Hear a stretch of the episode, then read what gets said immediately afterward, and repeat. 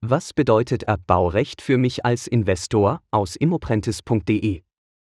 Wenn du regelmäßig Immobilienangebote durchsuchst, werden dir sicher schon teilweise extrem günstigen Wohnungen aufgefallen sein. Immer wieder findest du ein Angebot, das 50% und mehr unter dem normalen Marktpreis liegt. Hast du bei solch einem Fund Glück oder versucht dich da gerade jemand über den Tisch zu ziehen? Weder noch. Vermutlich handelt es sich um eine Erbbaurecht-Immobilie.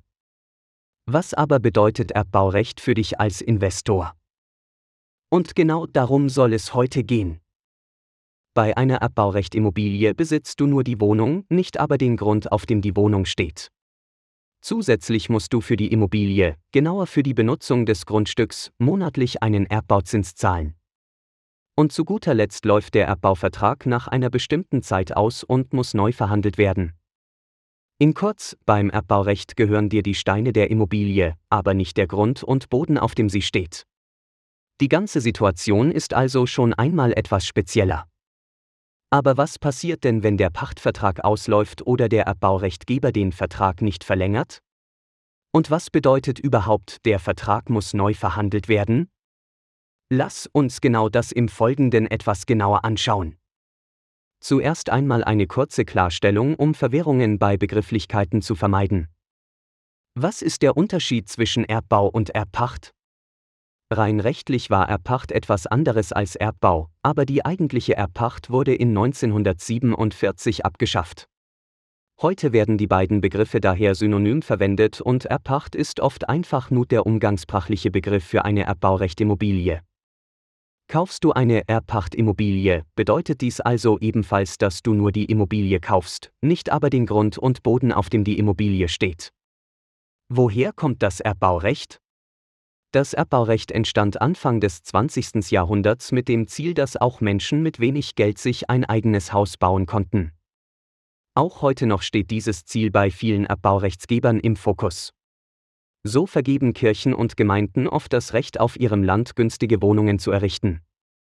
Die Käufer der neu gebauten Wohnungen haben den Vorteil, dass sie die Wohnungen sehr günstig kaufen oder bauen können, weil sie den Grund und Boden nicht kaufen und bezahlen müssen.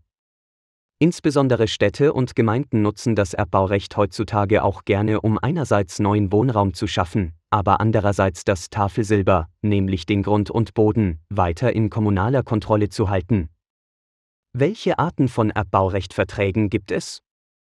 Grundsätzlich herrscht bei einem Erbbau Vertragsfreiheit. Du findest am Markt daher komplett unterschiedliche Verträge und musst bei einer Erbbaurecht-Immobilie auf jeden Fall den Erbbaurechtsvertrag genau lesen. Insbesondere ist wichtig, dass du weißt, was am Ende der Laufzeit passiert. Im besten Fall wird der Erbbauvertrag verlängert, aber was, wenn nicht? Dann kommt es auf den konkreten Vertrag an. Im schlimmsten Fall kann im Vertrag stehen, dass deine Wohnung ohne Entschädigung an den Erbbaurechtsgeber fällt. Ja, du hast richtig gehört, es kann theoretisch sein, dass du am Ende der Laufzeit deine Wohnung für 0 Euro an den Erbaurechtsgeber verkaufen musst. Meist sieht der Vertrag aber vor, dass der Wert der Wohnung irgendwie bestimmt wird und du von diesem bestimmten Wert einen Prozentsatz X ausgezahlt bekommst. Der zweite wichtige Punkt ist der Erbbauzins. Wie häufig wird dieser angepasst? Nach welcher Formel wird er angepasst? All das steht im Erbbauvertrag. Woran erkenne ich Erbbaurecht Wohnungen? Erbbaurecht Wohnungen sind meist relativ leicht zu erkennen. Oft steht im Immobilieninserat bereits, dass es sich um eine Erbbaurecht-Immobilie handelt. Sollte es nicht drinstehen, sind ein ungewöhnlich niedriger Preis und ein etwas höheres Hausgeld oft gute Indizien für eine Erbbaurecht-Immobilie. Warum sind Erbbaurecht-Immobilien so günstig? Diese Immobilien sind so günstig, weil du einerseits keinen Grund und Boden kaufst und andererseits eine Ungewissheit mit einem unter Umständen sehr komplexen Vertrag hast. Gerade in den deutschen Metropolen wie Berlin, Frankfurt oder München ist das Teure beim Immobilienerwerb nicht die Wohnung, sondern der Grund und Boden, den du kaufst. Das reduziert beim Erbbau daher den Kaufpreis deutlich, hast dafür aber den Nachteil, dass du nach dem Kauf nichts wirklich Werthaltiges besitzt, weil der Grund und Boden das ist, was bei einer Immobilie im Wert steigt, nicht der Baukörper. Wie der Name schon sagt, sind Immobilien nicht mobil. Wenn es hart auf hart kommt und der Erbbauvertrag nicht verlängert wird, darfst du deine Immobilie nicht mehr auf dem Grundstück stehen lassen, auf dem sie jetzt steht.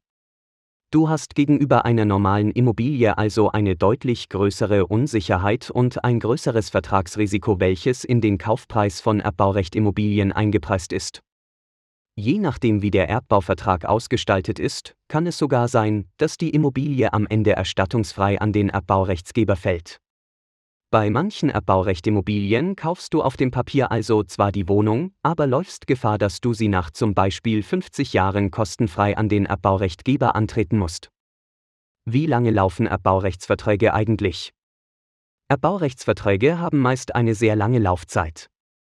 In der Regel werden die Verträge für eine Laufzeit zwischen 75 oder 99 Jahren geschlossen.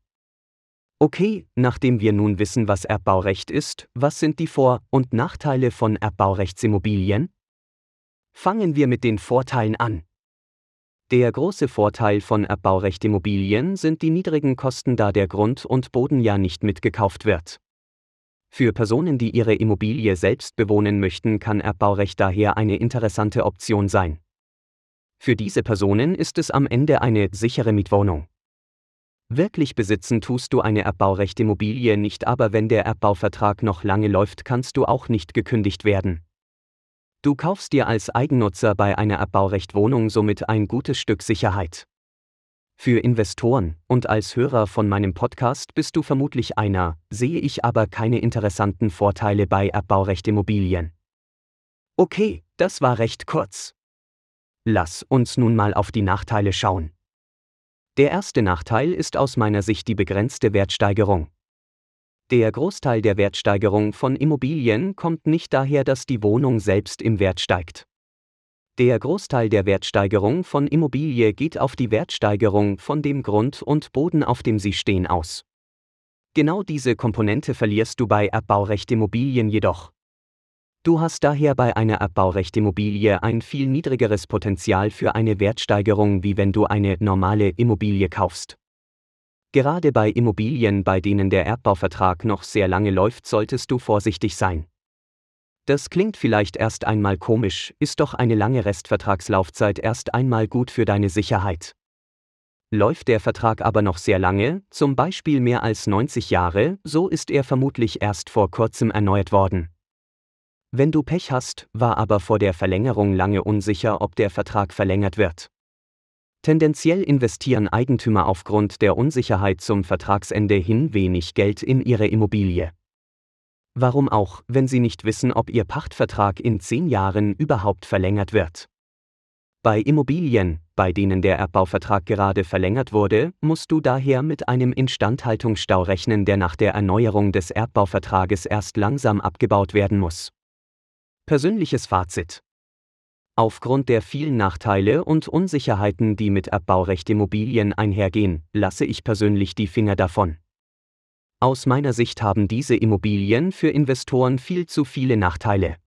Es ist extrem schwer, den echten Wert zu berechnen, es gibt eine große Unsicherheit, wenn der Vertrag ausläuft, die Wertsteigerung über die Jahre ist minimal, und ich baue keinen echten Besitz auf. Das, kombiniert mit der Tatsache, dass ich einen komplexen Vertrag lesen, verstehen und richtig interpretieren muss, und dem Problem, dass auch Banken wegen den fehlenden Sicherheiten und dem Extraaufwand ungern Erbaurechtobjekte finanzieren, führt für mich dazu, dass ich sämtliche Erbaurechtobjekte bei meinen Suchen direkt aussortiere. Hat dir diese Podcast-Folge gefallen? Dann lasse mir gerne eine positive Bewertung da und teile den Podcast mit deinen Freunden. Willst du allgemein mehr über Immobilien lernen? Dann ist vielleicht auch das kostenlose Immoprentes E-Book was für dich. Gib einfach mal Immoprentes E-Book bei Google ein und klicke auf den ersten Treffer.